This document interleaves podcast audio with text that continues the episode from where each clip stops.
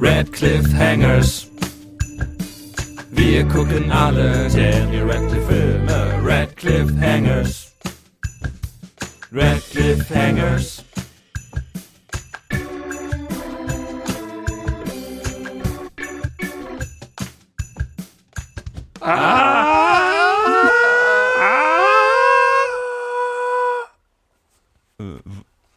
Ähm, Abby?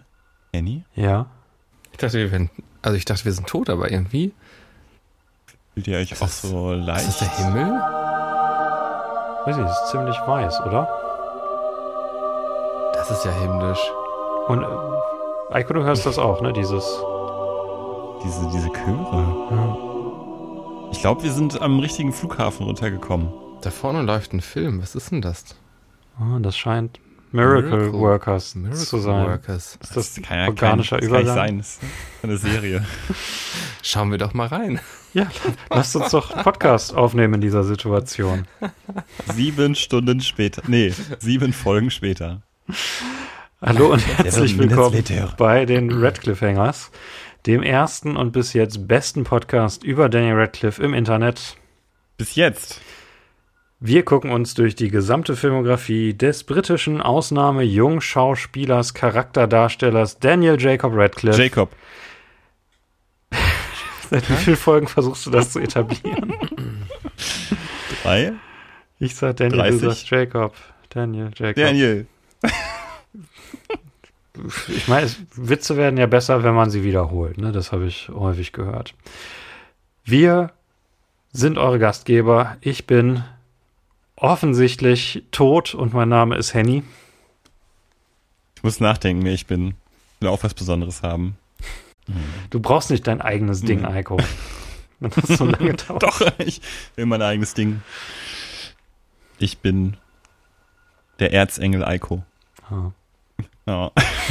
Jetzt bin ich Oh gespannt, was Gott. Epi sagt, mit welchem falschen Namen er sich jetzt vorstellt. Jetzt hat er ja quasi absolut freies Feld bei ich bin der Ding. Herzengel Eiko. Ja. Hauptsache nicht der Nerzengel. Ich überbrücke nur für Epi. Hm. Der Märzengel. Der Nerzengel. Das klingt wie irgendjemand von der Jungen Union. Das klingt eher, als ob du der Scherzengel wärst. Wer bist du? Ich glaube, wir sind noch nie so schlecht eingestiegen. Scherzengel ist natürlich echt gut. Ja, dann bin ich der Scherzengel. Der Scherzengel Epi.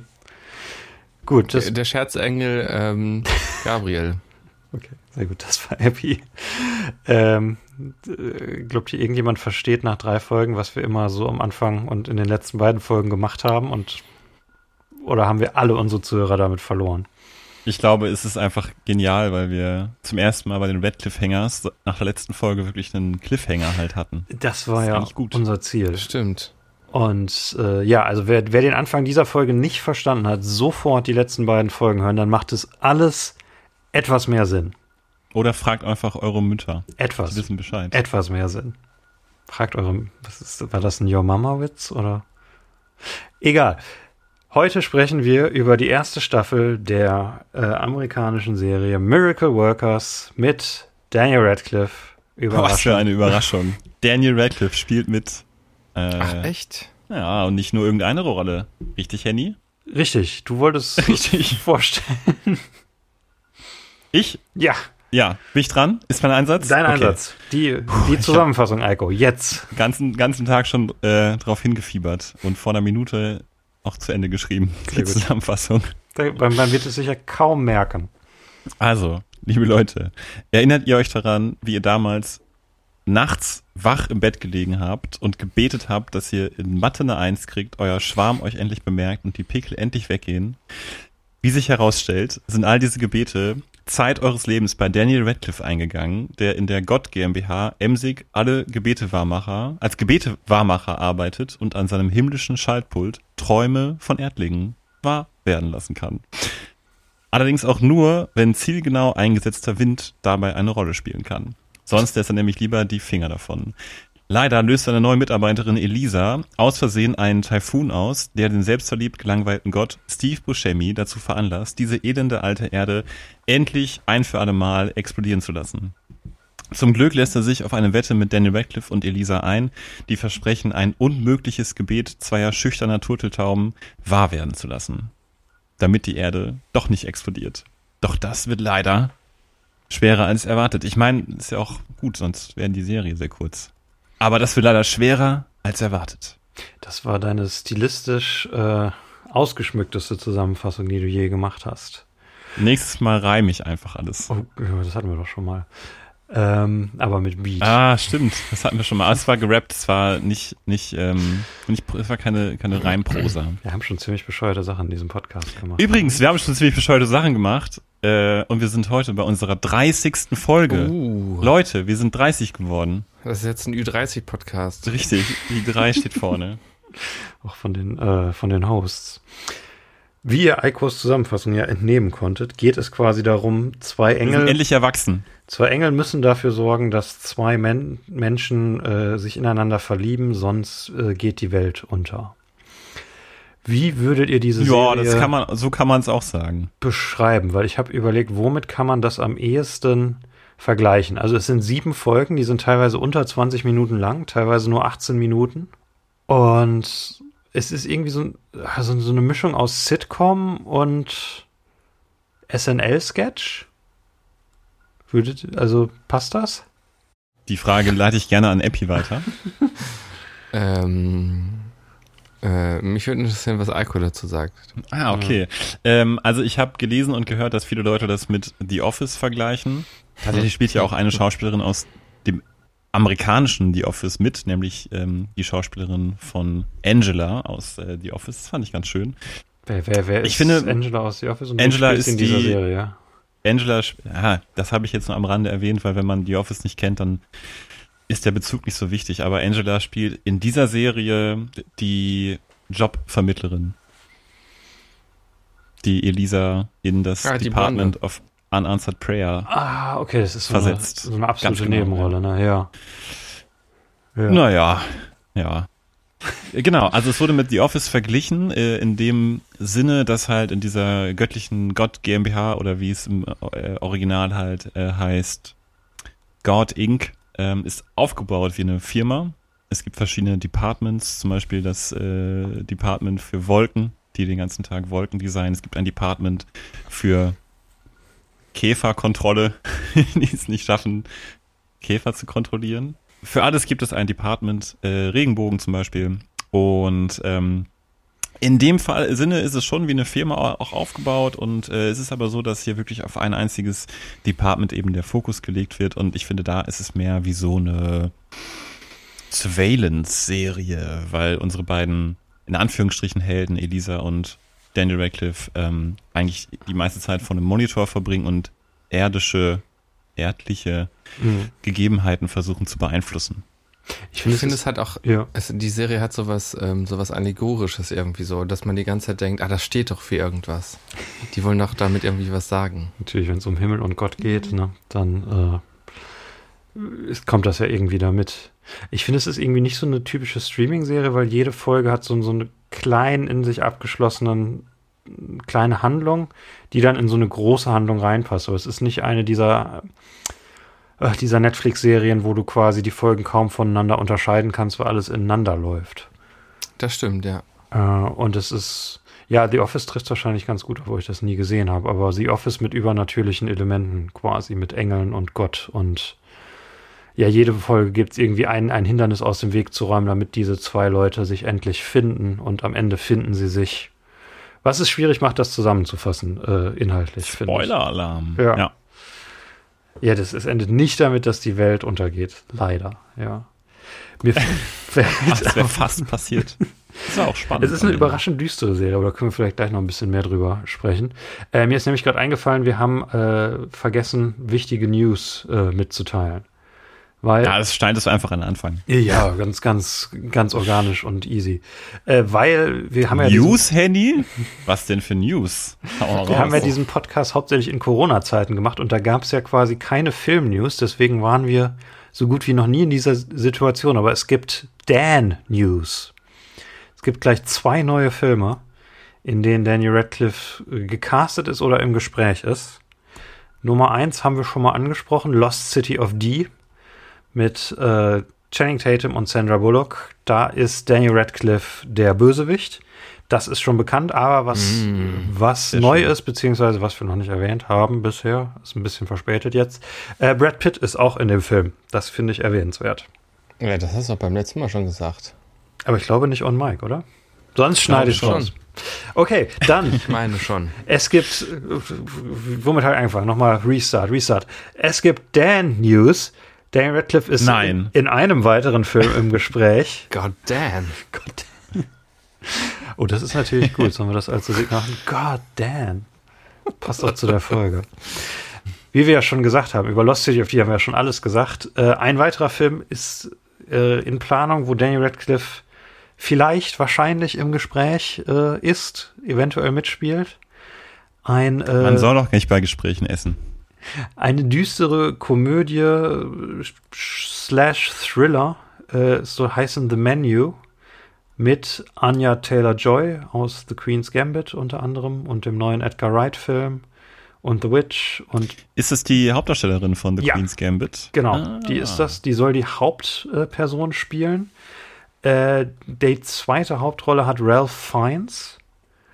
Hm. Und es soll irgendwie um eine exzentrische, irgendwie exzentrische Küchenfans, Koch, also so eine, so eine kulinarische Subkultur gehen, wo es irgendwie um ein ganz bestimmtes, bestimmtes Tasting-Menü geht, deswegen auch der Titel. Ralph Fiennes ist irgendwie der, der Koch und Anya Taylor-Joy ist die Hauptrolle und es soll eine ganze Reihe an Gästen geben, die bei diesem Mal, ich nehme an, irgendjemand wird dabei sterben oder was auch immer, sonst wäre es wahrscheinlich kein Thriller, äh, werden sehr viele Gäste dabei sein. Unter anderem scheinbar auch im Moment geplant im Gespräch Daniel Radcliffe als, Achtung, Drumroll. Heiko, Oh. Drumroll. Ist schwierig. Am Mic vielleicht. Sehr, Ja, sehr das ist bestimmt nicht gut. Das ist super. Äh, Daniel Radcliffe als äh, Daniel Radcliffe. Oh. Mal Das wieder. ist jetzt wahrscheinlich übelst laut hier. Ja, das waren die, äh, die Dan, Dan News. Ihr habt jetzt den Raum, um angemessen darauf zu reagieren, auf eine oder beide, je nachdem, wie ich es schneide. Epi, diesmal der Vortritt für dich. Wow. Sehr gut.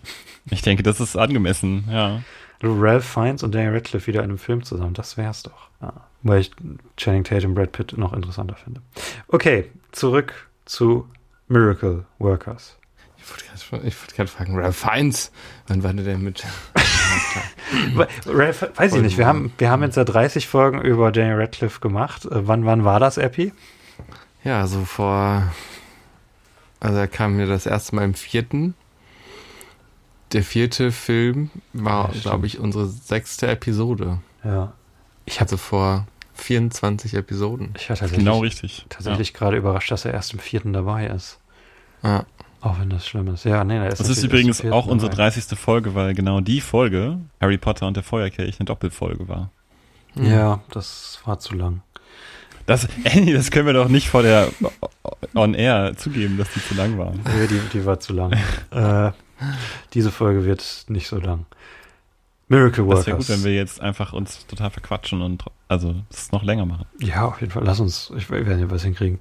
Ich kann euch ein bisschen was zum Hintergrund erzählen, wenn ihr Interesse habt. Ja, bitte. Ich weiß Bitte, gar nichts. unbedingt. Ich, ja, Ich habe keine Ahnung. Miracle Workers. Okay, ich sag erstmal mein Hot Take. Äh, das stelle ich mal ganz an den Anfang der Folge. Ich finde, diese Serie ist das Daniel Radcliffe-igste, was Daniel Radcliffe mal gedaniel Radcliffe hat.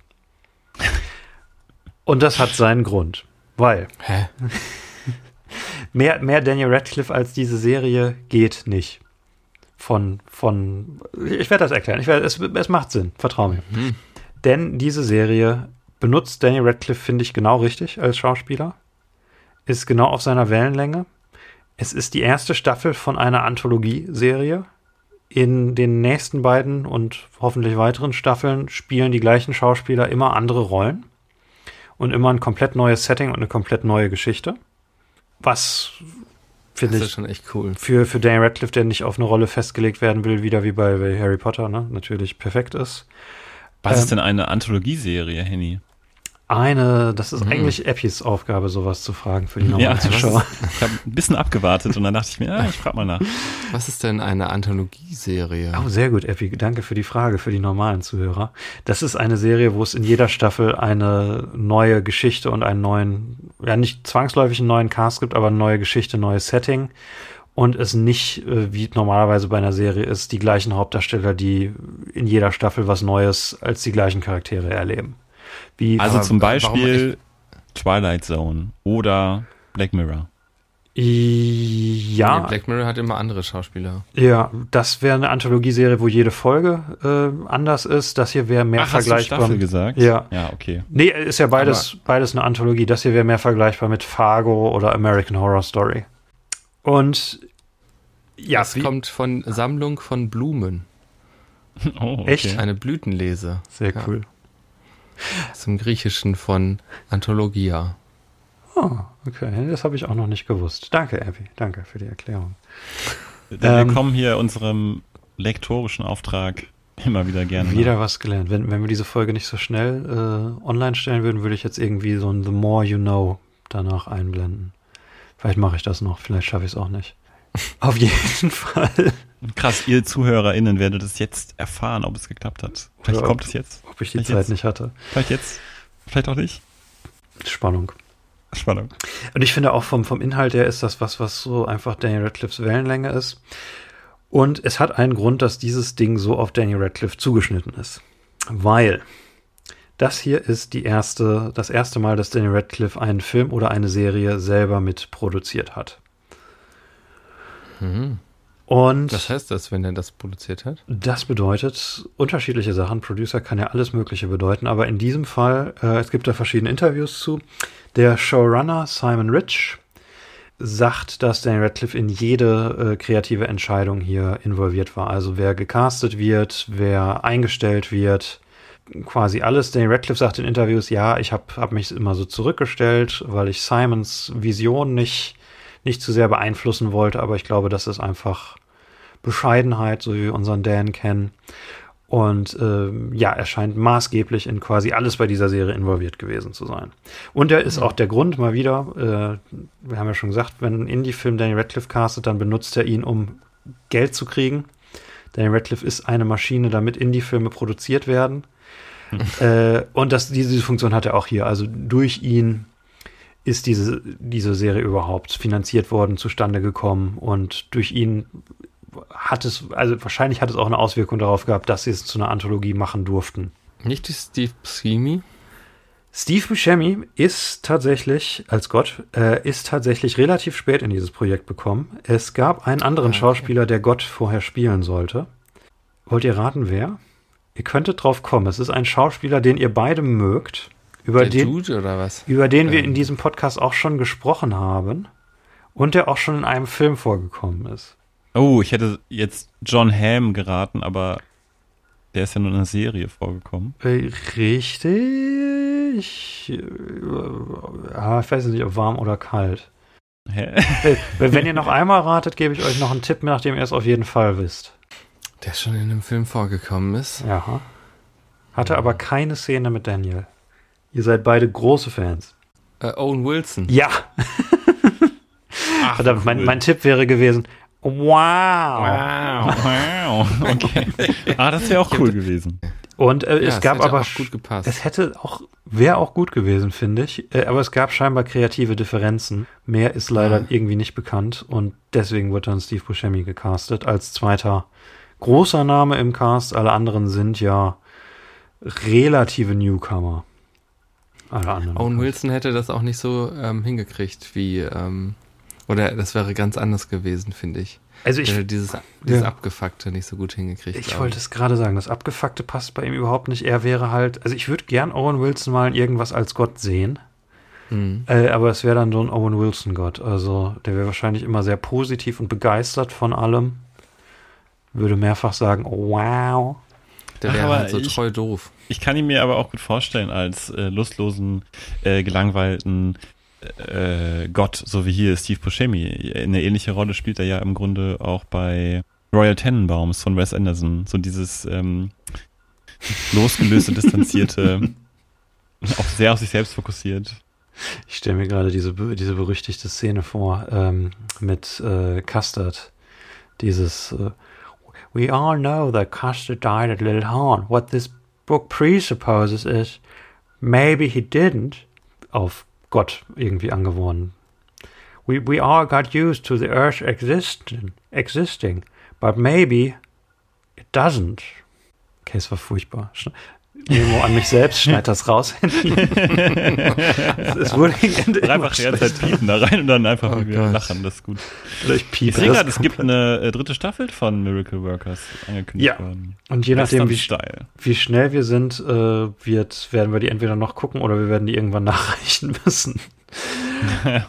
ja, genau. Miracle Workers, diese erste Staffel basiert auf einem Roman von Showrunner Simon Rich, der seinen eigenen Roman verfilmt, Ach, das ist ja auch interessant. der aber dem, seinem gesamten Writing Room gesagt hat, ihr müsst das nicht lesen. Ich gebe euch das Outline, ihr sollt davon nicht, äh, nicht irgendwie eingeschränkt werden, was ich eine sehr coole Herangehensweise finde. Ja. Simon Rich haben wir alle schon was von gesehen, ohne es zu merken. Simon Rich äh, hat seine Karriere angefangen als Schreiber bei Saturday Night Live. Äh, in sehr jungen Jahren, hat 78 Folgen Saturday Night Live gemacht. Hat da wahrscheinlich auch äh, hier Jorma Tacombe von Lonely Island, der hier zwei Folgen gemacht hat, äh, getroffen, weil sich das zeitlich überschnitten hat. Von 2007 bis 2011 war Simon Rich da und das ist in etwa auch der Zeitraum, wo äh, Lonely Island äh, da war, plus minus ein paar Jahre. Und ansonsten hat, ist er ein, ein äh, hauptsächlich ein Buchautor gewesen, der dann jetzt in den letzten Jahren hauptsächlich Filme gemacht hat. Er hat auch an Inside Out mitgearbeitet. Äh, Er hat letztes Jahr einen Film mit Seth Rogen gemacht, den wir natürlich Corona-bedingt alle nicht sehen konnten in Deutschland, An American Pickle, wo Seth Rogen einen Juden spielt, der äh, in, ich glaube, in, in Gurkenwasser eingelegt wird und dann 200 Jahre in der Jetztzeit wieder aufwacht. Oder 100 Jahre. Kann es sein, dass die Prämissen von Seth Rogen-Filmen einfach immer verrückter werden? also, es klingt schon ziemlich verrückt. Ich weiß nicht, es ist schwer, äh, das ist das Ende zu übertreffen. Also es ist- wäre dann wahrscheinlich, das wäre wahrscheinlich so der Peak Crazy Seth Rogen. Ja. Ich weiß nicht, das mit den Nahrungsmitteln, ich weiß gar nicht mehr, wie es heißt. Oder Auch schon ganz schön. Party. Äh, oh Gott, wie heißt der Film? Der ist super. Sausage Party. Ähm, Sausage Party, ja, der ist cool. Den habe ich mal zum Geburtstag gesehen. Im Kino. Ah, ich vermisse Kino.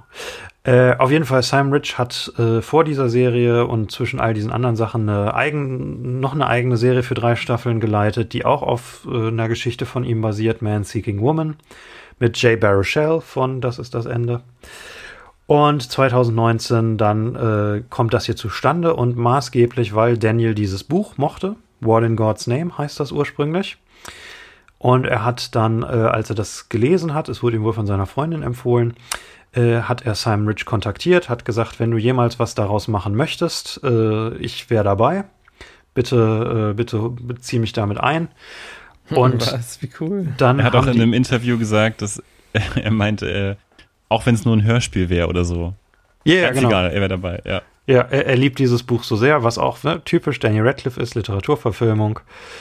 Äh, Daniel Radcliffe, Daniel Radcliffe hier so hart, wie er noch nie Daniel Radcliffe hat.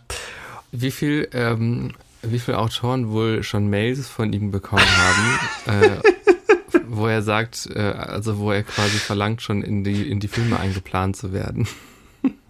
Das, ähm, ich stelle es mir gerade so vor, wie er von einem, wie er so eine Copy-Paste-E-Mail hat, die er an irgendwie so eine lange Word-Liste an Autoren verschickt.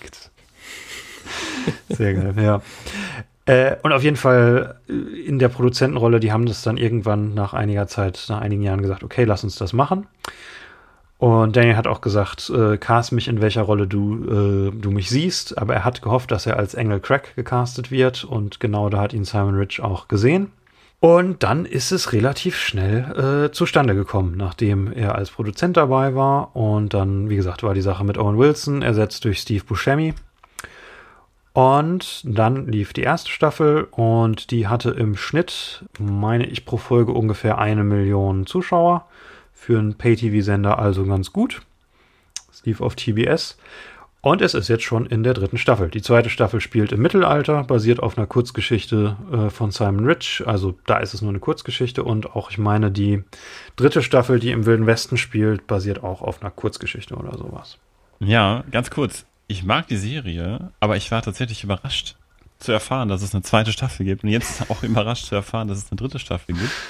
Ich hätte tatsächlich auch mir gut vorstellen können, dass es einfach so eine einmalige Sache irgendwie wird. So eine Staffel eine Serie, die nur eine Staffel hat. Einfach weil es so ein bisschen kleiner auf mich wirkte und so ein bisschen mehr äh, nischenmäßig. Aber gut, ich bin positiv überrascht natürlich, dass es das geschafft hat.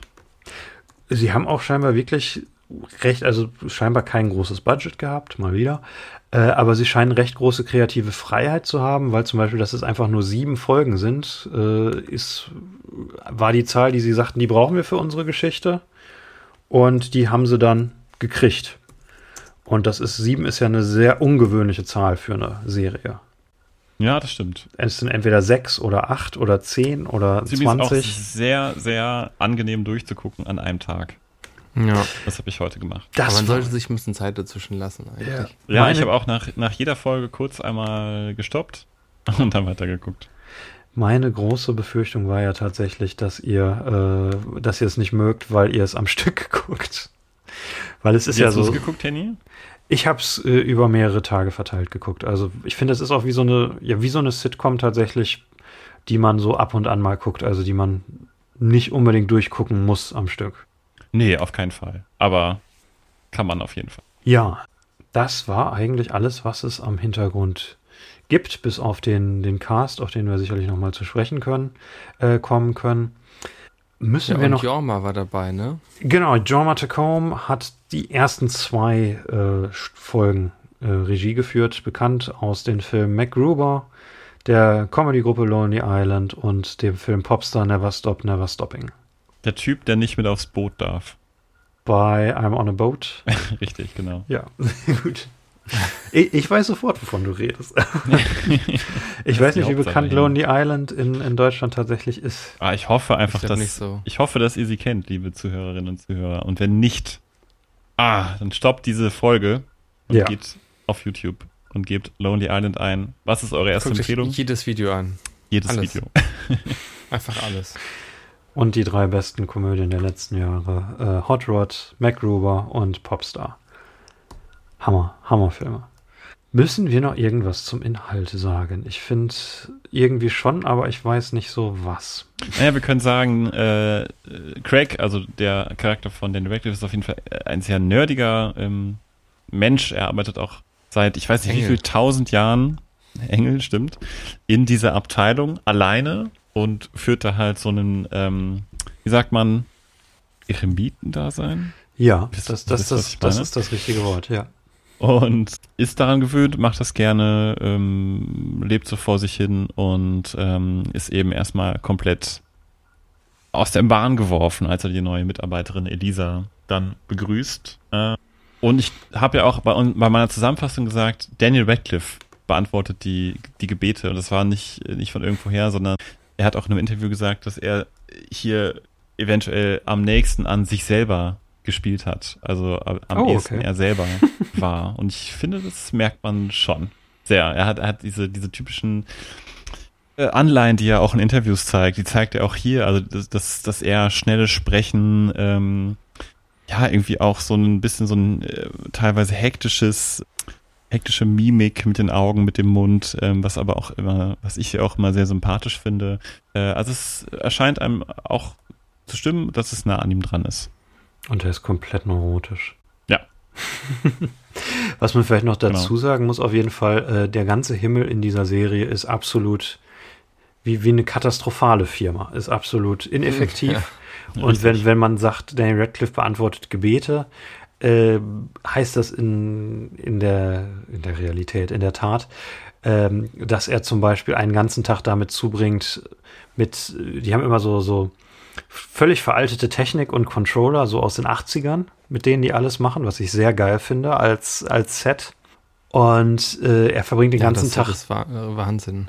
dann, dann ja, genau, absolut. Ähm, verbringt er dann damit, dass er dann irgendwie so an so einem kleinen Hebel da rum rumfummelt und dann wird gesagt, das sorgt dafür, dass der Wind langsam ein Blind nach, Blatt nach dem anderen von einem verlorenen Schlüssel zum Beispiel. Ja, es ist halt, es ist, ich finde es unglaublich schön. Also das finde ich wirklich wunderschön, diese, diese, diese kleinen Geschichten, gerade Ja. gerade die, die am Anfang kommen, was für Gebete reinkommen und wie die dann ähm, äh, ja eingelöst werden. Zum Beispiel das Gebet von jemandem, der seinen Handschuh einfach ums Verrecken nicht finden kann. Und Danny Radcliffe ist stundenlang konzentriert dabei, dann mit verschiedenen äh, Windstößen die Blätter des Laubes äh, wegzu, Weil er darf halt nicht wegzufegen. gegen die Naturgesetze Genau, das- Genau, das ja. muss auffallen. er muss in gewissen Grenzen arbeiten und er versucht dann diese Ja. Blätter wegzufegen mit Wind. Und das ist so sein Ding. sozusagen. Das ähm, genau. finde ich auch eine richtig schöne Sache. Das kehrt immer wieder, dass so seine Herangehensweise ist immer ein Windstoß. Richtig, das ist wirklich äh, ja wunderschön.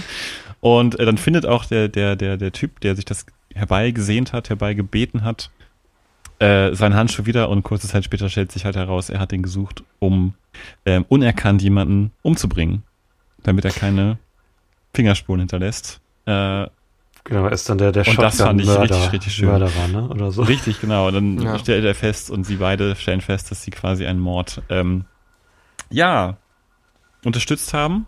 Und zwar nicht zum ersten Mal, das wird noch einige Male passieren, dass äh, Leichen ihren Weg pflastern. Und das finde ich auch schön, das hat so eine leichte, aber seichte moralische Ebene, die ganze Serie. Wie viel Leid darf gestattet werden um, für das große Ganze? Und letztendlich geht es ja darum, dass die Welt gerettet wird durch ihre Taten, äh, durch das, was sie da an ihren Schaltknüppeln alles bewerkstelligen. Aber es, es bleiben etliche Tiere auf der Strecke, es sterben unendlich viele Menschen. Es sterben ähm, tausend Menschen. sie führen Naturkatastrophen herbei. Alles nur dafür, dass diese zwei Menschen, die sie zusammenbringen müssen, sich küssen. Denn das ist eben die Bedingung, unter der die Erde gerettet wird. Sie müssen sich küssen. Wenn sie sich nicht küssen innerhalb der gesetzten Frist von 14 Tagen, dann explodiert die Erde.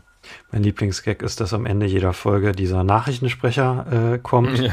und quasi so die Folgen von dem, was in der Folge passiert ist, zusammenfasst und du dann nochmal erfährst, wie viele Menschen jetzt gestorben sind, nur damit zwei Menschen sich, äh, sich treffen können. Und ich, Ja, das ist so schön, wie sie einfach so. es, sie töten dann manchmal ja Leute wie diesen Pizza. Ähm, ähm, Verkäufer einfach so nebenbei, der muss einfach kurz schnell weg und dann dieser Nachrichtensprecher beleuchtet das dann immer und es ist jedes Mal jemand, der total viel für wohltätige Sachen macht Ja, und so genau. total beliebt ist und und fragt dann ja auch immer so, ähm, man möchte schon fragen, warum. genau, der, der Nachrichtensprecher verliert seinen Glauben an Gott und die Menschheit über den Lauf der Serie.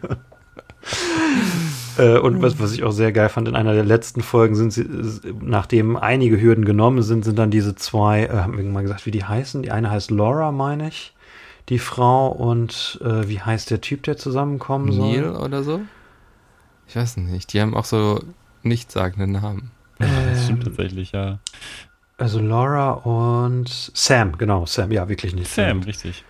Äh, und sie sind bei einem Baseballspiel, wo auch schon, da sind bestimmt auch schon Leute für gestorben, dass sie da sind. Und dann äh, haben Eliza und ein weiterer Engel, auf den wir gleich äh, zu sprechen kommen, haben die Idee, okay, wir machen jetzt die Kiss-Cam, damit die sich jetzt wirklich küssen. Der Radcliffe sagt, nee, die müssen das von selber machen, wenn die das, die sind so schüchtern, wenn ihr das macht, dann klappt das nicht. Und dann kommt die Kisscam auf die beiden und dann kommt das Maskottchen und feuert die beiden an. und die Engel merken, oh, das, das macht es schlimmer und dann geben sie dem einen Blinddarmriss und dann stirbt dieses Maskottchen da. Eben auch wunderschön dargestellt, dass Daniel Radcliffe und die anderen eben da so einen riesigen veralteten Knopf haben, Ja. auf dem halt äh, Blinddarm. Appendix Burst draufsteht, äh, den er auch noch nie betätigt hat, aber er muss ihn mehrfach betätigen in der Serie. Ja. Und hunderte Kinder werden äh, traumatisiert, die das mitsehen müssen. Genau, ach, das Stadion ist ja, ist ja komplett fast, ist, ist total leer, weil halt alle, die irgendwie ein Paar sind, denen sind Unfälle passiert, damit die Kisscam nur die beiden auswählen kann. Genau, also da stecken schon echt äh, richtig schöne Ideen drin. Ja, es ist, es total Ja. geil. Ja. Äh, wir können, glaube ich, einfach mal die Engel, die, die Charaktere durchgehen, weil, äh, also irgendwie so ein bisschen das, was ich so, mit jeder Folge wird irgendwie einer mehr ins Team geholt, der versucht, die Welt zu retten. Ist so, so ein bisschen das, was, was hauptsächlich vorangeht in der Serie. Und äh, in der ersten Folge ist das die Eliza. Da hatten wir, glaube ich, noch nicht gespielt. Die wird von Geraldine, Entschuldigung, wenn ich es jetzt falsch ausspreche, Wisnatan äh, Also sie ist ja Australierin, ne? Deswegen hätte ich jetzt gesagt, Viswanathan. Ey, sie ist aber indischer Herkunft. Hatte es als Geraldine. Geraldine. Äh, die, das Mädchen aus, äh, aus Bl- Blockers, und auf Deutsch heißt es der Sexpack. Pakt, äh, Ach ja. die richtig Dummer gut. deutscher Titel. Ja, ja, ja. Eigentlich soll es im Englischen Cockblockers heißen, aber das Cock wurde zensiert. Komödie, die ich mal empfohlen habe. Sie, ist- sie ist richtig gut da drin. Sie ist irgendwie so ein bisschen so der, der Rising Star unter dem Cast. Und sie ist so das Gegenteil von Daniel Radcliffe. Sie möchte immer alles sofort mit 100% Power machen. Äh, wie fandet ihr sie als Charakter? Ganz okay. Ja, es ist halt interessant, dass es so ein Kontrast ist, ne? so ein Gegensatz. Dan Radcliffe ist halt eher vorsichtig, will nichts falsch machen, will auf gar keinen Fall gegen die Grenzen verstoßen, die im Gesetz sind, ähm, will nichts Verrücktes machen, möchte hauptsächlich Wind einsetzen, um Gewete wahrzumachen. Genau, und wie du schon meintest, sie will ja alles, ähm, sie, sie ist unglaublich voller positiver Energie und will was verändern auf der Welt, was verändern im Leben anderer Menschen und geht deshalb ab und zu ein bisschen ähm, mit zu viel Elan zu Werke. Und die beiden ergänzen sich eigentlich ganz gut. Also ich mag das ganz gerne. Und interessant finde ich eben auch, dass so eine leichte Romanze zwischen den beiden angedeutet wird, beziehungsweise vielleicht nicht zwischen beiden, sondern eben ein romantisches Interesse seitens Mhm. Daniel Radcliffe für sie, was ähm, aber immer nur in der Andeutung bleibt und das fand ich auch ganz gut, dass, dass da kein Fokus drauf Ja. gelegt wurde. Wenngleich ich es ein bisschen seltsam fand, dass dieser Erzählstrang in der Mitte der Staffel irgendwie auch für mich ein bisschen zu verschwinden drohte und das fand ich ein Mhm. bisschen merkwürdig. Es kam nur am Anfang und am Ende vor. Aber ja, eine schöne Dynamik. Man merkt so richtig, sie ist jemand, der Daniel richtig aufweckt und ihn aus seinen Fugen bringt und ihn in eine neue Situation bringt, die ihn herausfordert. Sie verändert ihn halt rein äußerlich, sieht man das ja, ne? Ah, der er Bart. seinen Bart abrasiert, ja. Ja, Richtig schade, So ey. schade, ja. Der Bart war mega gut. Der Bart sah ziemlich gut aus, ja. Ja, und den Großteil der Serie ist ja ohne Bart. Ich finde, äh, sie ist ja eigentlich die Hauptfigur der Serie, würde ich sagen. Weil Daniel ist ja wirklich sehr Mhm. passiv. Würde ich auch sagen. Ich, Ich glaube, nicht. er ist, er ist auch nur an erster Stelle in den Credits, weil er halt Daniel Radcliffe ist. Ich finde, die Serie ist aber eher aus seinen Augen erzählt tatsächlich. Wenn er alleine ist, sehen wir ihn. Äh, wir sehen aber selten äh, Elisa oder auch Sanjay, die wir noch nicht erwähnt haben, selten Mhm. mal alleine, ohne dass es in Relation zu Daniel stehen würde. Aber da müssen wir jetzt nicht lange drüber diskutieren. Lass es lieber weitermachen. Ja, nee, ähm, ich, ja, genau. Aber der erwähnte, der erwähnte Sanjay ist eben ein Erzengel, der für Mhm. Gott arbeitet. Falls ihr die Serie Parks and Recreation gesehen habt, ich finde, dieser Sanjay ist so ein bisschen eine Mischung aus Jean Ralphio und äh, der Rolle, die Aziz Ansari in der Serie spielt oder auch die Rolle, die Aziz Ansari im echten Leben spielt. Also so ein bisschen so ein stylischer Player, der ähm, ja nach außen hin einen sehr coolen Eindruck machen möchte und einen Businessman-Eindruck, so ein Slick-Typ. Und der Mhm. arbeitet für Gott, aber muss in Wahrheit eben ja ganz mickrige Aufgaben äh, lösen, wie zum Beispiel sich äh, Ideen anhören von Steve Buscemi von Gott, der ein neues Restaurant erfunden hat und ganz furchtbare Sachen da äh, äh, sich auch äh, erdulden muss, um für Gott arbeiten zu können. Und er hat früher in der Abteilung von Dan gearbeitet und kehrt da eben später hin zurück und hilft denen auch Max und ja. wie heißt sie? Laura? Äh, Laura. wen, Laura ihre Seite? Ah ja, genau. Sam und Laura meinst du? Sam und Laura, genau. Ja. Genau, das, das ist so dieses, quasi dieses Kernteam wird irgendwie jede Folge oder jede zweite Folge ein bisschen größer. Er ist erst so ein Gegner und er ist ein Executive, was ich irgendwie total gut finde, dass er so, so eine, so eine Corporate-Deutsch äh, Position hat, wo nie genau klar ist, was es ist und dann heißt es Mhm. in, in ähm, ich will Man mal denkt in erst mal, Effekt das- sagen, ja. Man denkt erstmal, das ist was richtig Wichtiges. Ja. Und dann ist er halt, ähm, ja, rein, rein praktisch äh, wischt er Gott tatsächlich Gott den den, Arsch den Arsch ab. Äh, falls Ja. jemand sehr religiös ist und seine religiösen Gefühle verletzt sehen würde von einer Szene, in der jemand Gott den Arsch abwischt, äh, der sollte diese Serie nicht gucken. diese Szene ist da drin. Also nicht das? explizit, aber implizit. Äh, diese Szene, findest du? Also, ist das der Moment? Das ist doch so eine, so, eine, so eine klassische, ich persönlich nicht, aber das ist doch so eine klassische äh, Szene, wo sich Christen drüber aufregen. Aber, also ich, das ist doch, glaube ich, die vierte oder fünfte Folge, ne? Ja, es kann sein, ja. Meinst du, bis dahin hält man durch, wenn man. Ähm, Ja, das ist ganz interessant. Lass uns da mal drüber reden. Ja. Die, die, okay, vielleicht, vielleicht macht man in der zweiten Folge, kriegt man Probleme, wenn, äh, wenn Sanjay die Aufgabe bekommt, äh, vom äh, Bill, ich weiß nicht, kanntet ihr Bill Maher vorher? immer, ja. Ein, ein berühmter atheistischer Komiker. Äh, er bekommt von Gott den Auftrag, Bill Maher zu killen, indem er Bill Mahers äh, Penis anschwellen und explodieren lässt. Okay, vielleicht wäre das der Punkt für Hardcore-Christen, um aus der Serie Ja, also ich glaube, für. Hardcore-Christen ist allein die Prämisse schon ein Problem. Ja. Ist es, ist es denn, also ist die Serie, kann man die als Christ gucken?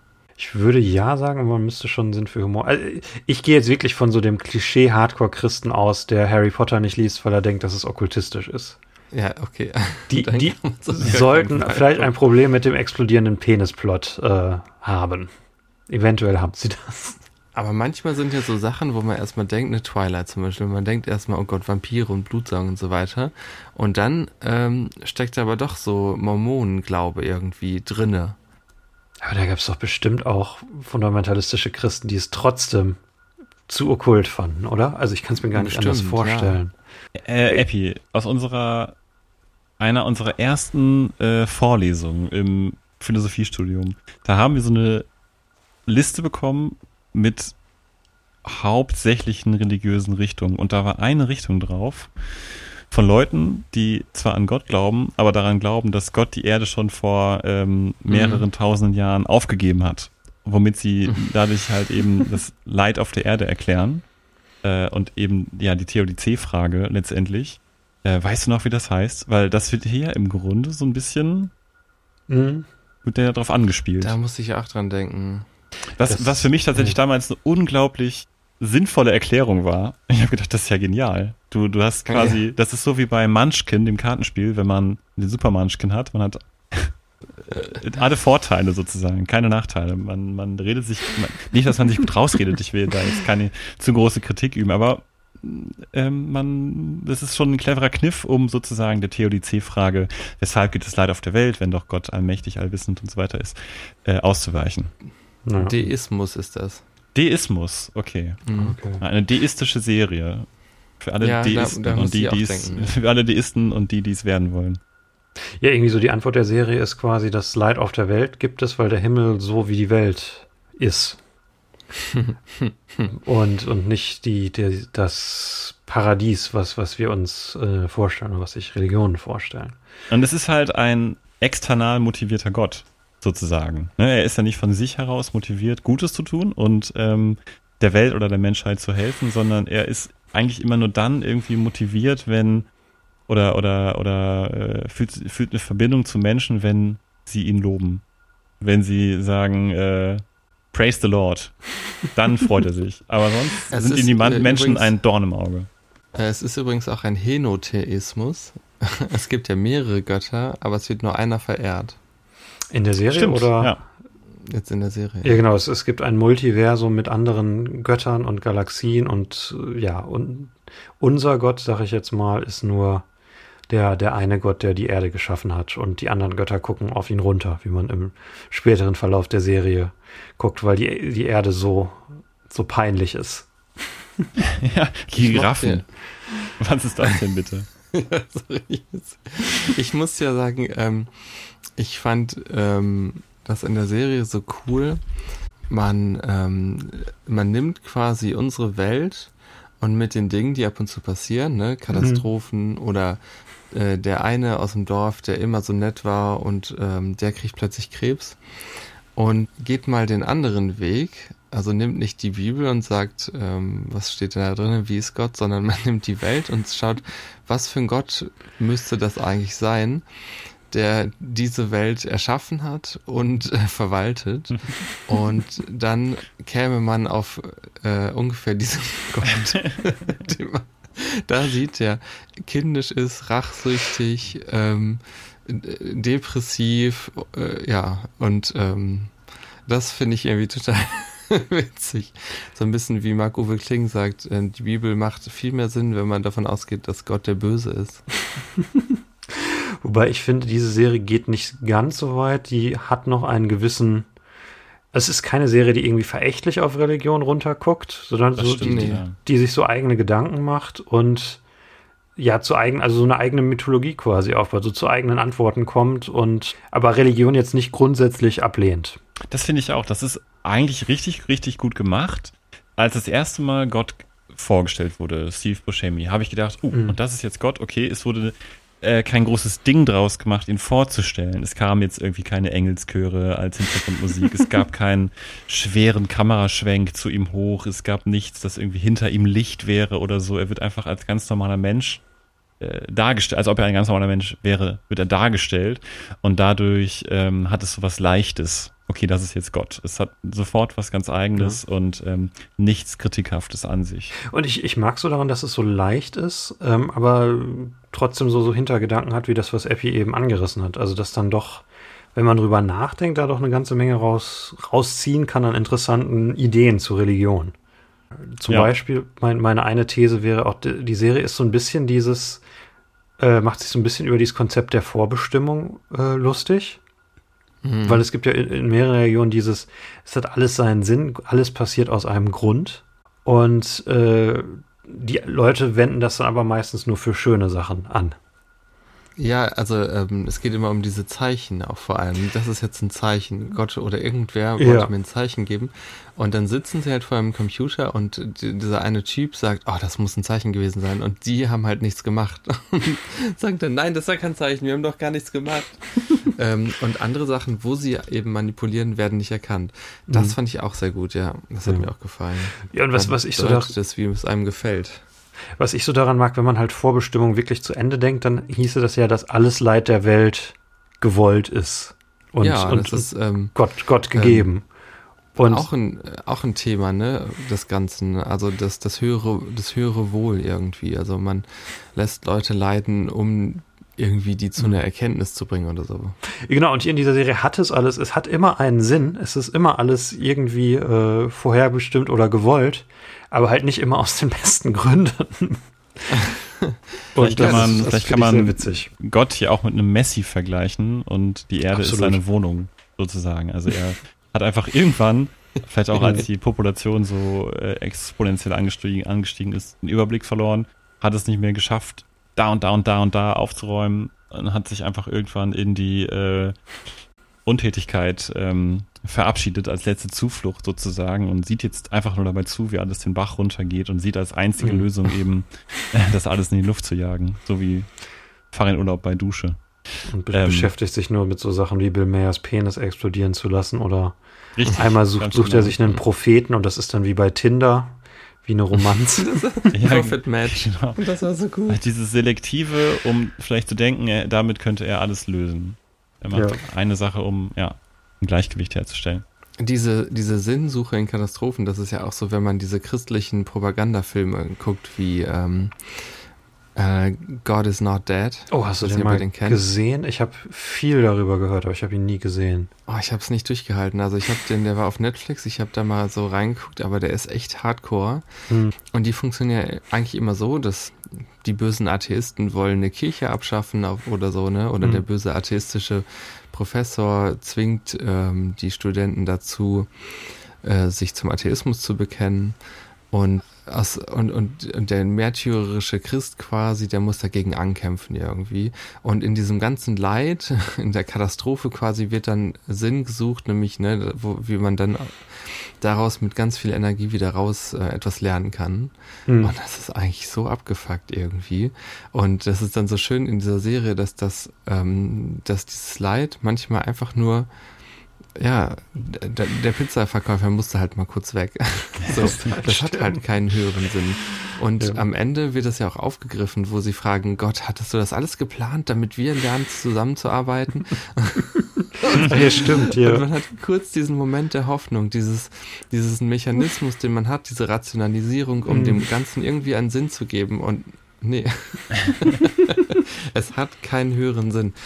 Äh, das fand ich eine schöne Message. Es ist ja trotzdem nicht sinnlos, sondern sie haben ja was gelernt. Aber naja. Und es hat ja gegen Ende auch, also es, die, die Moral am Ende ist ja, äh, dass, dass das, was die Erde besonders macht, ist, dass wir freien Willen haben, dass wir Sachen machen können, die Gott nicht, nicht will. Und das, was, was den Gott dann, was dann so seine Redeeming Quality ist, ist, dass er quasi die Menschen zu sehr wie sich gemacht hat und deswegen, deswegen sind die Menschen so toll. Ja, das hatte, ich finde, das hatte so Anleihen von äh, Doctor Who. So wie bei Doctor Who ähm, auch manchmal der Doktor die Menschen feiert und seine Liebe für, für die wieder, Menschheit ne? äußert Mhm. und, und aber auch dieses Trotz allem. trotz allem, trotz aller Fehler, aller Unperfektheiten gibt es so viel Liebe und so. Das fand ich auch immer sehr, sehr schön bei der Serie und ich finde, das war hier Aber die Szene, ähnlich. das kam ja so oft vor, ne? Irgendein Alien sagt, komm, wir löschen die jetzt aus. Und dann ist der Doktor dann immer und sagt, Ja, und er hält eine Flammenrede auf die Menschheit.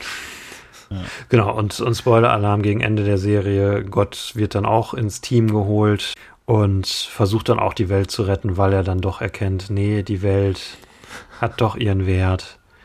das Ja. Einzige, was er kann, ist Blitze schießen.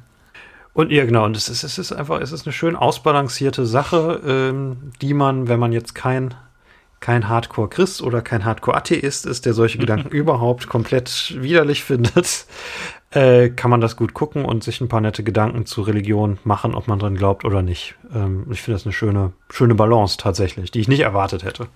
Ich habe die komplett äh, areligiös gesehen, diese Serie. Mm, inwiefern? Na, ich habe mir jetzt keine über... Also ich finde, danach muss man sich jetzt nicht unbedingt über ähm, Himmel oder sowas Gedanken machen. Mm. Nee, ich meine, Das es ist eher so... Ja. Es ist so dieses, naja, man arbeitet zusammen und vor allem so dieses, ich finde vor allem während der Serie, nicht so am Ende, aber während der Serie fragt man sich immer wieder, dass man ab und zu mal aufpassen sollte, was man eigentlich für, also was Dinge für einen Preis haben und dass sie da diese beiden Menschen zusammen zwingen wollen, obwohl es äh, gegen alle äußeren Umstände sind, die sie ja gar nicht mehr wahrnehmen und sie beißen sich quasi, sie gehen mit dem Mhm. Kopf durch die Wand. Das ist so die, die ultimative, der, der, das Ziel rechtfertigt die Mittelserie. Ja, genau. Weil genau, das, das rettet ja die Welt. Äh, ich, ich, ich meinte auch nicht in dem Sinne, dass das jetzt eine Serie ist, die einen bekehrt, sondern dass das eine Serie ist, die man sich als Christ mit Humor auch anschauen kann, ohne. Es ist jetzt irgendwie kein Preacher oder sowas. Also es ist jetzt nicht. Aber was, was sagt sie denn? Also, Das- was das- das- äh, zieht man da raus als äh, religiöser Mensch? Das, also ich finde die Gedanken, die das, dieses Gottesbild da drin hier gar nicht das Schlechteste. Das ist besser als das Gottesbild, was viele echte Christen haben. äh, ironischerweise. Ähm, nein, aber äh, dass, dass das Leben und freier Wille doch seine Berechtigung haben und sowas, das sind so Sachen, die man sich daraus ziehen kann. Ich bin auch, glaube ich, der einzig religiöse Mensch in dieser Runde. Ne? Das waren die Sachen, die ich mir daraus gezogen habe. Äh, Eppis Partytrick früher war übrigens immer, alle Leute, die er nicht kannte, auf Partys zu fragen, ob sie an Gott glauben. Ja, Ja, schon, es war schon, hat schon zu sehr kuriosen äh, Situationen auf jeden Fall geführt. Sympathisch. Ich, ich bin katholisch, ich bin katholisch und das ist nur eins meiner Probleme. Neulich kam einer hier äh, rein, uns in die WG und ähm, äh, ich habe ihn irgendwie ausgefragt und er sagte, dass er sieben Geschwister hatte. ich sagte, deine Eltern sind religiös. Und er, ja, stimmt. Woher wusstest du das? Weil er sieben Geschwister hat. Ja, klar. Wer hat sonst die, also so viele Kinder? Mhm. Nur religiöse. Lass uns ein bisschen noch den Cast durchgehen. Ich glaube, das ist das Einzige, was man noch so ein bisschen sagen muss. Äh, wir hatten, glaube ich, bei Sanjay nicht gesagt, dass der Schauspieler Karan Sony heißt. Was ich bei ihm und bei Geraldine äh, finde, äh, beziehungsweise beim ganzen Cast finde, die sind alle so auf komödiantisch auf der Wellenlänge von Daniel Radcliffe. Ich finde, die Serie hat so, so einen ganz speziellen Comedy-Ton, wo alle Schauspieler auf der, auf der gleichen Ebene, auf genau diesem Ton sind. So, so, so ein bisschen hat es mich an, an Saturday Night Live Sketche erinnert, aber halt emotionaler und als längere Geschichte. Ja, äh, die Frage wäre dann ja aber an der Stelle, ist es positiv oder auch vielleicht negativ, dass sie im Prinzip vielleicht immer einen ähnlichen komödiantischen Ton äh, ansprechen? Also ich finde es ein ziemlich sehen? gutes Ensemble, muss ich sagen. Hm. Schon, ja. Ich, ich habe mich gefragt, so ein bisschen, ähm, nachdem Rosie, die spielt ja die, Genau, ist die, die letzte Hauptfigur im Himmel, ne? die, die Sekretärin von Gott. Ja, quasi, ja. Ähm, nachdem sie, ähm, am, also anfangs will sie, dass die Erde untergeht, damit sie ähm, einen anderen Arbeitsplatz haben kann ja. in einer anderen Galaxie. Und dann wird sie aber ähm, relativ schnell bekehrt und kämpft dann mit im Team, äh, die Erde zu retten. Und fandet ihr nicht auch, dass sie danach ein bisschen schwach wurde als Charakter? Also Ja. ein bisschen untergegangen ist? Ja, absolut. Ja, ne? ähm, gespielt von Lolly Ad- Ad- Adephobe, Adephobe. Ja, Sie, sie war eigentlich ein recht guter Schurke und aber halt auch Mhm. nur für eine Folge. Ja, und ich finde, also ich fand die generell cool als Charakter irgendwie. Mhm. Diese Sekretärin, die so völlig aufgegeben hat und einfach nur noch da sitzt und äh, Sudoku macht und ähm, äh, die Zeit totschlägt. Und ich finde, am Ende hat ihr ein starker Moment gefehlt. Ja, also sie, Ja, nachdem stimmt, sie ja. im Team ist, ist sie so ein bisschen überflüssig. Es scheint ihr Mhm. Arc äh, eigentlich noch nicht erfüllt und noch nicht zu Ende erzählt, äh, aber äh, scheinbar ist er's. Und ich meine, Das es ist Folge okay. 5 von 7 oder so, wo, wo sie ins Team kommt, ne? Mhm. Hm. Weil ich meine, Folge 6 ist dann die Folge, wo Gott ins Team kommt. Sanjay ist, glaube ich, Folge 2 oder 3. Und dann kommt quasi nur in Folge 4 oder 3 irgendwie kein, kein weiterer Charakter ins Team. Genau, Sanjay ist, meine ich, Folge 3, weil in Folge 2 muss er ja die ganze Folge lang den Penis explodieren lassen. Das ist ja sein, sein Plot. Und das ist auch so schön, wo das äh, Apartment of Genitals wo sie diesen Penis aufgepumpt haben und dann nicht weitermachen konnten, weil er einfach so schön geworden ist. Dass sie ja, das war echt schön. ähm, diese kurze Frage an. fürs Detail quasi. Ich finde auch zu ja. der Folge, also Bill Mayer ist ja, ist ja nicht in der Serie, aber die ganze Folge dreht sich um ihn und ich hatte da große Befürchtungen, weil als ich eben Hardcore-Atheisten meinte, habe ich also an Bill Mayer gedacht, der ja äh, Kacke ist. Und das, ich fand, dass es in der ganzen Folge nur darum geht, dass er gekillt wird. Das ist, finde ich, der richtige Einsatz von Bill Mayer. Äh, auch, auch wenn es nur als Erwähnung ist. Kurze Frage von mir an euch. Ähm, in welchem Department würdet ihr gerne arbeiten? Department of Genitals. Was? Genitals. Warum? Das müsst ihr kurz erklären. Grün, Gründe? Wenn ihr alles Arbeit. auf der Erde beeinflussen könntet. Oder gestalten. Ja. Nein, nicht gestalten, aber doch, so wie Wolken gestalten könnt ihr auch. Welche, was würdet Mhm. ihr gestalten wollen? Genitals. Department of Genitals, ja. Ähm, Ja. aber Ihr könnt nicht eure eigenen Genitalien gestalten. Das, ihr seid dann ja schon tot. Nein, aber bei allen, die man doof findet. Das ist einfach eine schöne, ich sag mal, es ist einfach eine schöne Arbeit. Jemand muss es ja machen, ne? Also. Das Mammut-Department sah auch ganz cool aus, auch wenn es äh, zu war. Um Mammuts kümmern könnte ich mir auch vorstellen. Ist auch gar nicht Ja. so einfach, ne? Bäume könnte man gestalten, zum Beispiel. Irgendwelche Pflanzen Nee, am, das- am Das wäre mir Wegesrand. zu langweilig, langweilig, langweilig. Neue Tiere. Neue Tiere, stimmt, das ist auch schön. Ist auch so geil, dass der Himmel, also das große Paradies, ist ein Bürojob für viele. Was Mit ich, Gewerkschaft. genau, weil die Serie irgendwie seltsam anti-Gewerkschaft ist in der letzten Folge. Ja, ich weiß nicht, so ein bisschen, Es ist auch ein bisschen liebevoll, finde ich. ich finde ich auch. Ich finde überall eigentlich, wo sie sehr kritisch und, und böse ist, ist sie irgendwie auch liebevoll. Also auch, auch Gott ist ja irgendwie auch jemand, den man auch irgendwie lieb haben kann, ne? Also wo er da ähm, dieses, dieses Gespräch vor seinen Eltern so hat und so und dann wieder brennt so für seine ähm, Erfindung quasi. Ja. Irgendwie finde ich den auch liebevoll und ich finde, sie hätten ihn am Ende auch noch ein bisschen mehr mit ins Boot holen können. Weiß ich nicht. Mhm. Äh, und so ist es ja wie mit der Gewerkschaft auch. Ja, natürlich ist es dann erstmal doof, dass sie jetzt natürlich Pause haben. Ein, eine man denkt- Stunde bevor die Welt explodiert, besteht die Gewerkschaft darauf, Pause zu machen. Das ist das, was ich meine. Ja, stimmt. Ach, äh, übrigens, ne? Äh, keine Pausen machen, wenn ähm, wenn es jetzt dringend ist, da musste ich natürlich an Rockstar Games denken. Und diese Sendung innerhalb der Serie ähm, heißt doch Game Changer, ne? Game Changers. Die fiktive Serie, die die Sanjay interviewt als, als ein Genau. Executive, als ein Game Changer. Ja, das ist der Daniel Radcliffe-Film, den wir nicht sehen konnten. Ist das nicht der Film? Und dann ähm, heißt es doch, da sagen die doch so Game Changers und so, und dann guckt der Radcliffe so auf den Boden und sagt so, ähm, I know nothing about this oder sowas. Ja. Stimmt. Ist das eine Anspielung? Das habe ich mich auch gefragt. Äh, Sehr gute und- Beobachtung. um, um vielleicht das mit Rockstars zu erklären, Rockstars äh, lässt Leute über, über äh, alle gesunden Maße hinaus arbeiten, 100 Stunden Wochen und so ein Scheiß. Äh, und um die geht es in diesem Film, den Daniel Radcliffe gedreht hat. Ähm, ich glaube, das ist wahrscheinlich ist das eine Anspielung. Und also, der ist ähm, wegen Rechtsstreiten äh, ist der einfach immer noch nicht verfügbar. Man kann den so gucken. wir konnten ihn nicht gucken, ja. Nein, nein, nein. Ähm, ja, und da muss ich die ganze Zeit drüber nachdenken, weil vor allem am Anfang das so, ähm, Mhm. ja, weil er da so reagiert. Ja, das ist schon ein bisschen äh, deplatziert eigentlich im, im, im Flow der Unterhaltung. Ja, das könnte Ja. echt gut sein. Ist das wohl, also Sehr quasi, schön. Wenn, wenn diese, das ist ja ein Witz, der ist quasi nur für uns drei gemacht, oder? Also, wer versteht den sonst außer uns? Ich, ich, oder, oder die ganzen äh, Dan-Heads da draußen hören die Folge und sind die ganze Zeit so, wann merken sie es? Wann merken sie es? Jetzt, in diesem Moment. Dan-Head natürlich komplett als Kompliment gemeint. Ich habe überlegt, wie, wie man, wie man Dan-Fans, Dan-Fans nennen kann. Dan-Fan klingt auch nicht schlecht. Red, Dance. Red Bangers? Ich weiß es nicht. Hm. Red Cliff Bangers? Aber nee, Das das, nein, nein, verkehrt. nein, nein, nein, nein, das ist Irgendwie. verkehrt. Wie kommst, du auf, wie kommst du auf Bangers? Das ist ganz verkehrt. Ich weiß es nicht. Miley. Cyrus. Lasst, lasst uns über die letzten drei Schauspieler sprechen.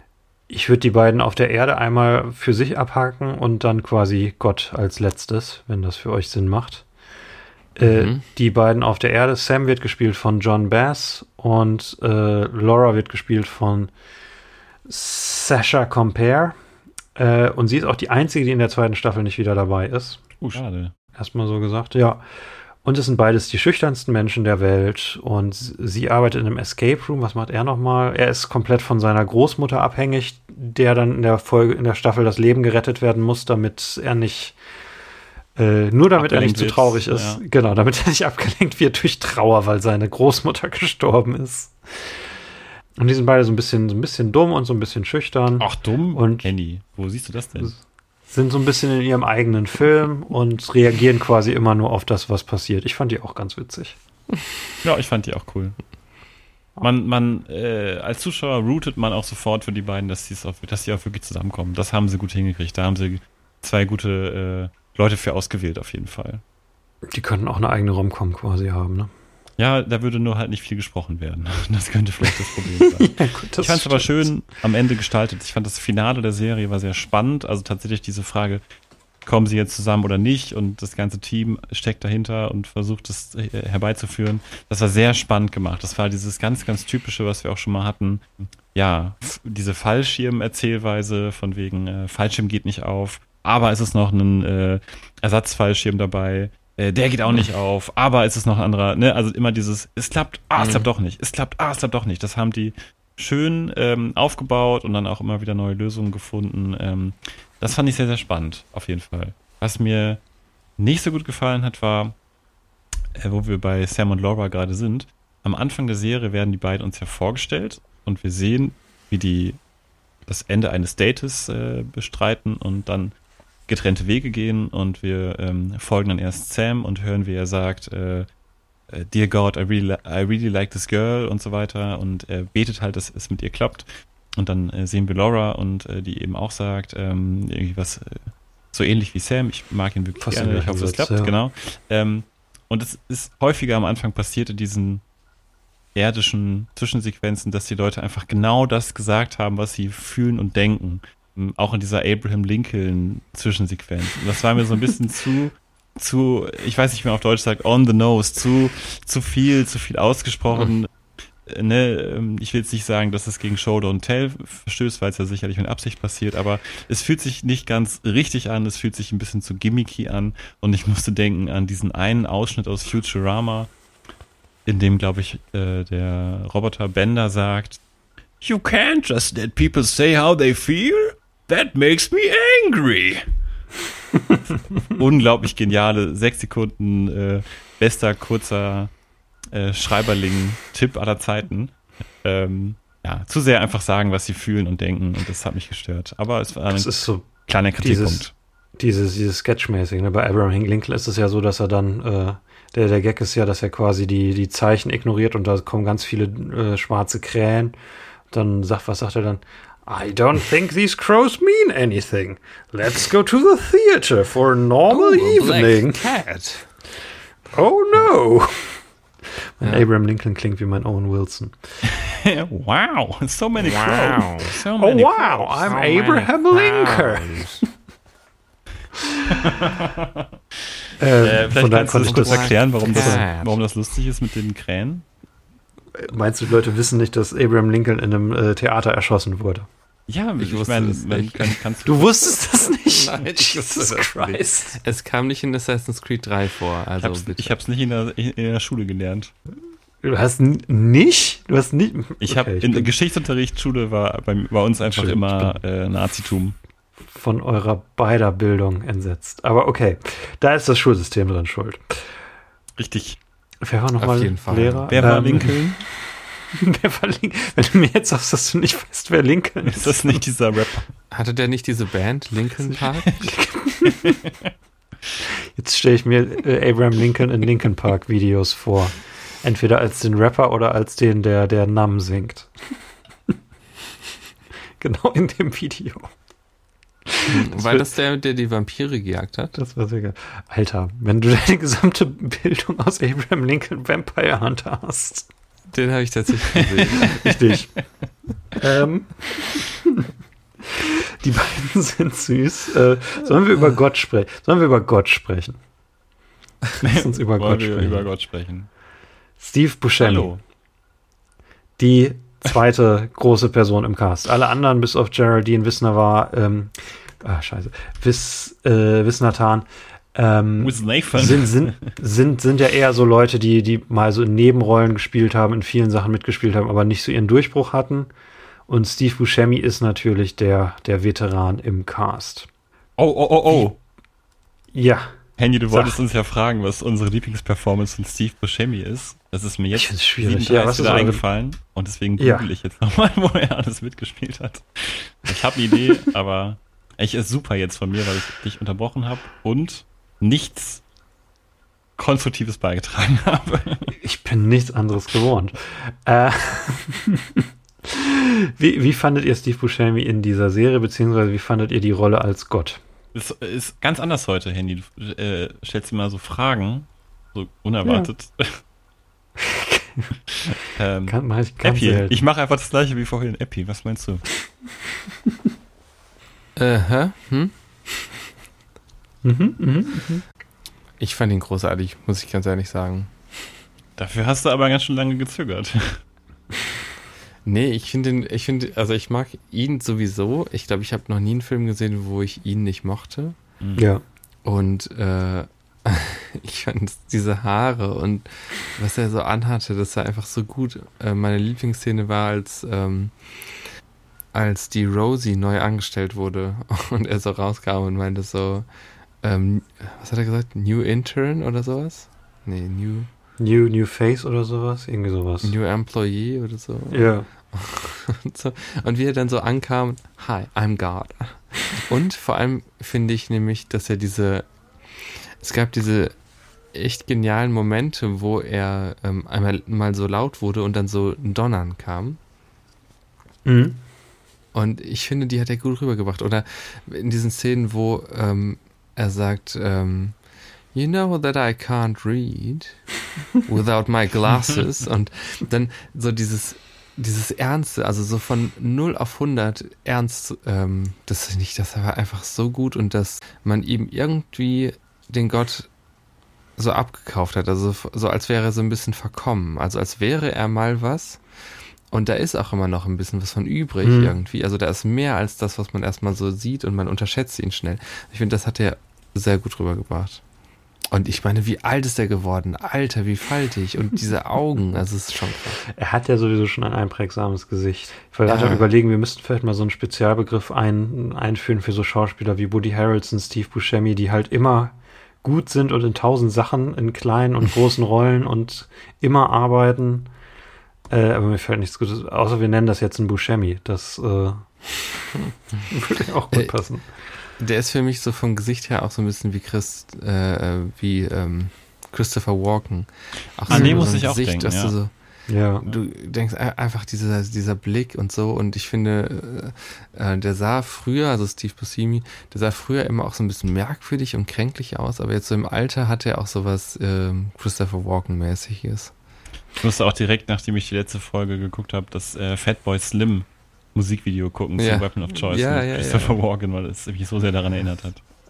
Ja, Ich habe ihn auch tatsächlich selten so witzig, also er hat natürlich schon Komödien gemacht, aber dieses, Hm. dieser Humor dieser Serie ist irgendwie nochmal was ganz Neues an ihm, so eine ganz neue Seite. Es kommt ihm schon entgegen Das und ich hatte auch das Gefühl, dass er, er diese Rolle einfach ähm, äh, mit links spielt. Also es war so, ähm, so unverkrampft. Das hat mir sehr gut gefallen. Also man hat sehr, sehr, sehr gemerkt, es ist ein extrem erfahrener Schauspieler, der schon seit über irgendwie äh, 30 Jahren in Filmen mitspielt und er hat das einfach mit all seiner Erfahrung und Nonchalance äh, über die Bühne gebracht. Das war sehr angenehm mit anzuschauen. Ja. Aber wenn ich höre, dass Owen Wilson es auch hätte spielen können, hätte ich auch gerne gesehen. Möchte ihn, ihn äh, austauschen. Ich habe ein Problem mit Steve Buscemi in Folge 7. Weil ich finde ihn in Folge 6, das ist so die Folge, die auf ihn fokussiert ist, richtig gut. Das ist so die erste Folge, wo er nicht nur diese Witzfigur oder diese bedrohliche Figur ist, sondern wo er auch so menschlich gemacht wird, weil man seine Eltern trifft und seine Götterfamilie und dann sieht, dass er so der Underdog ist. Und ich finde in Folge 7 hätte er ein bisschen mehr, äh, da ist er wieder nur die Witzfigur. Da hätte er noch so ein bisschen mehr Pathos. Äh, Ja, das finde ich auch. vertragen. Ja, ich finde, da hätte man so ein bisschen, also du siehst ja nie in der ganzen Serie, dass Gott irgendwie auch mal was Göttliches macht, so. Mhm. Und ich finde, das ähm, hätte ruhig noch sein können. Ja. Aber ansonsten bin ich da ganz bei euch. Also es, ich, ich freue mich auf die nächsten beiden Staffeln. Äh, ich wollte euch auch noch die, die Rollennamen äh, vorlesen, die er in diesen beiden Staffeln hat. Äh, und zwar in Staffel 2 heißt sein Charakter Eddie Shitshoveler. Und in Staffel 3, und das ist einer meiner Lieblingsgags äh, der, der letzten Monate, das habe ich schon im Trailer für die dritte Staffel gesehen, äh, da muss man, um den Witz zu verstehen, muss man wissen, dass er einen Cowboy, so einen Revolverhelden spielt. Und der heißt Benny the Teen. In, und das ist so ein Witz, der braucht, hatte bei mir so einen Moment gebraucht, in Anlehnung an Billy the Kid. Ah, Und ich freue mich darauf, Steve Buscemi als einen Cowboy, der Benny the Teen heißt, zu sehen. Okay, das ist gut. Das ist schon sehr echt gut, ja. Ich muss sagen, ich freue mich auch sehr auf die, auf die nächsten Staffeln. Ja, Ah, ich ich, auch. äh, ich war, oh, ich habe den Trailer für die zweite Staffel gesehen, die ja ein ganz anderes Setting hat im Mittelalter. Mhm. Und ähm, ich meine, ich hoffe, dass sie mir gefallen wird, aber äh, ähm, ich war auch tatsächlich irritiert davon, dass die ganzen Schauspieler jetzt andere Rollen spielen und das eine ganz andere Geschichte ist. Ich bin aber trotzdem gespannt. Wird der Podcast dann so, dass du sagst, nee, das ist doch eigentlich der für anderthalb Stunden. Mhm. Der, wir haben doch ja ganz am Anfang gefragt, ob ähm, er Harry Potter los wird. Und dann werden wir fragen, ob er Craig los wird. Ja, äh, ich, ich habe Trailer von ihm in der zweiten Staffel gesehen, da freue ich mich drauf. In der dritten Staffel spielt Daniel Radcliffe einen, einen neurotischen äh, Pfarrer. Hm. Ich bin, ich bin äh, all in, quasi. Das Sollen wir ist der das- Satz, die- den ähm, Luke zu Lorelei sagt. Oh ja, ja, sehr, sehr emotionaler Moment in Gilmore Girls. Eine der besten Serien aller Zeiten. Äh, danke für den Shoutout. Sollen wir noch Lieblings-Steve Buscemi-Rollen sagen oder nicht? Äh, Weil ich finde es total schwierig, gerade eine zu finden, Ich finde es auch mega schwierig. Ich denke gerade, die heraussticht. Äh, ich bin äh, bei Fargo, äh, The Big Lebowski und Reservoir Dogs und kann mich nicht entscheiden. Die, Die- waren natürlich alle, äh, alle geil. Ähm, ich habe ihn jetzt gerade äh, vor gar nicht allzu langer Zeit in ähm, The Dead Don't Die gesehen. da ist er noch richtig geil. Also das ist ja der Trump-Wähler, ne? Ja, da ist ja dieser, dieser, ähm, äh, ja, wie, wie soll man sagen, ähm, ich würde gerade Redneck sagen, aber so ein, so ein Bauer vom Land, der so ähm, absolut fremdenfeindlich ist und ähm, ja, Ja. genau, Trump-Wähler. Hillbilly, genau, Hillbilly ist Das ist er. auch gut. Ja. Äh, Mhm. Fargo hat ihm, Fargo war eine der Lieblingsperformances von Simon Rich. Das hat ihm wohl auch diese Rolle so ein bisschen gebracht. Äh, ich meine, nicht, dass Mhm. er es gebraucht hätte, er ist Steve Buscemi. Willst, wollt ihr wissen, was das letzte ist, was ich mit Steve Buscemi gesehen habe? Ja, unbedingt. Äh, die Hotel Transylvanien-Filme, in denen, äh, das, die sind ja an, in Anleihe an die klassischen Universal-Monster. Und da gibt's auch einen Werwolf. Und Steve Buscemi spielt den Werwolf. Und der, der Gag in der Rolle in den Filmen ist, dass er ein Werwolf ist und dass er wie ein Werwolf auch Kinder gekriegt hat mit seiner Frau. dass er quasi 100 kleine Werwolf-Kinder hat und die ganze Zeit ein völlig aus Burnout-Vater ist, der nie irgendwie Schlaf bekommt und sich immer um 100 kleine Werwolf-Kinder kümmern muss. und komplett immer mit, mit blutunterlaufenden Augen rumläuft. Äh, und da ist er auch sehr gut. Aber es ist, glaube ich, nicht meine Lieblings... Ich weiß nicht, was meine Lieblingsperformance ist. Eiko hat gute gesagt. Er ist in Sopranos gut. Ich weiß es nicht. Er hat auch einfach in unfassbar vielen Rollen gespielt. Also. Reservoir Dogs. We're supposed to be fucking professionals, people. auch super. Wen spielt er nochmal in Pulp Fiction? Äh, da ist er. Buddy Holly. Hm. Äh, der, der, der, der, ähm, der Kellner. In, äh, wie, wie heißt das berühmte Restaurant, wo die essen? Ah, ja, ja. Da, äh, da ist er der Kellner, äh, als Buddy Holly verkleidet. Oder Donny in Big Lebowski. Okay, nee, das ist, es ist, es ist ich, ich sehe ein, außer Alko hat jetzt eine Antwort, es ist, es ist ein, ein, ein sinnloses Unterfangen, eine Lieblings-Steve Buscemi-Performance finden zu wollen. Ja, sehr schwierig. Ich habe Boardwalk Empire noch nie gesehen mit ihm, wo er die Hauptrolle spielt. Die Sopranos hast du doch auch gesehen, Handy, oder? Da ist er aber nur für eine Staffel. Hm. Da ist er aber äh, auch sehr gut. Da ist er ein, ähm, ein ehemaliger Mafiosi, der jetzt versucht, äh, auf, die, auf die gute Bahn zu kommen und er spielt, äh, ist, ist ein Masseur. Und das wird natürlich in dieser sehr männlichen Welt überhaupt nicht akzeptiert. Und er ist ein alter Kindheitsfreund von Tony Soprano. Da ist er auch wahnsinnig gut drin. Wahnsinnig gut. Hm. Ja. Ich habe gar nicht mehr so viel. Ja, das war, ich habe nur noch was zu einem Interview, das ich gehört habe mit ihm. Das hat aber mit ja. der Serie nur bedingt zu tun. Hau trotzdem raus. Zur Serie. Wir haben noch Zeit. Hau raus. Hm, habt ihr noch was zur Serie? Ansonsten. Nö. Nicht, nicht wirklich, nee. Okay. Ach so. Habt ihr das on Mike gesagt, dass es für euch so eine Drei-Sterne-Serie ist? Wenn du das. Nee, das wollte ich gleich in meinem Abschluss. Äh, oh, sorry. okay. Gut. Ja, Spoiler, von wie vielen Sternen, ne? Ist ja auch die Frage. 20? Die Frage, ja. 30? 30 Sterne. Ich habe ein Interview mit Daniel Radcliffe gehört, ähm, das zu der Zeit aufgenommen wurde, als äh, diese Serie gezeigt wurde, rausgekommen ist. Und äh, das ist äh, erschienen beim Podcast Happy, Sad, Confused. Und ähm, da hat er einige Sachen gesagt, die ich ganz interessant fand. Und er hat unter anderem auch in Bezug auf diese Serie erzählt, dass es äh, sehr schön ist, wenn man auf der äh, Call-List an erster Stelle steht, dass man dann die Stimmung am Set sehr beeinflussen kann, weil man eben sozusagen ja einer der erstgenannten äh, Personen ist und, und damit auch jemand ist, ähm, der sehr den Takt irgendwie vorgeben kann am Set und eben die Stimmung beeinflussen kann. Und da meinte er, dass es ihm sehr wichtig ist, eine Stimmung herzustellen, die äh, sehr freundlich ist, aber eben auch mh, mm, immer daran orientiert, dass man gut durchkommt durch den Drehtag und ähm, ja, er hat äh, sehr schöne Sachen erzählt, zum Beispiel, dass es in England äh, wohl ein Assistant Director gibt, der da legendär ist. Ich habe den Namen dann mir nicht aufgeschrieben. Dafür, dass er sich einfach alle Namen jeglicher Extras äh, merken kann, Statisten merken kann, die in allen möglichen Filmen mitgespielt haben. Und äh, Daniel Radcliffes Mutter war wohl auch mal Statistin in einem Film. Und ähm, sie hat eines Tages ähm, das Set von Harry Potter begrüßt und da war eben auch dieser Assistant Director und äh, er, hat, er hatte sie einmal gecastet für einen Film und äh, dieses Treffen war jetzt Jahre später und er wusste ihren Namen. Und ähm, das hat sich Daniel Radcliffe eben auch als Vorbild genommen, um auch möglichst schnell ähm, alle Namen zu lernen und ähm, ja, zu jedem gleich freundlich zu sein und äh, sich eben auch nur als ein Rad, ein Zahnrad anzusehen in dieser Produktion. Ähm, und eine andere schöne Anekdote ähm, er hat, oder nicht Anekdote, aber eine Sache, die er meinte, war, er hat gehört, dass ähm, Michael Caine, den sicherlich auch viele kennen, vor allen Dingen aus Christopher Nolan-Filmen, ja, sich antrainiert hat, dass er immer am Ende des ersten Drehtages, wenn er irgendwo bei einem neuen Film mitgespielt hat, dass er am Ende des ersten Drehtages alle Namen am Set kennt.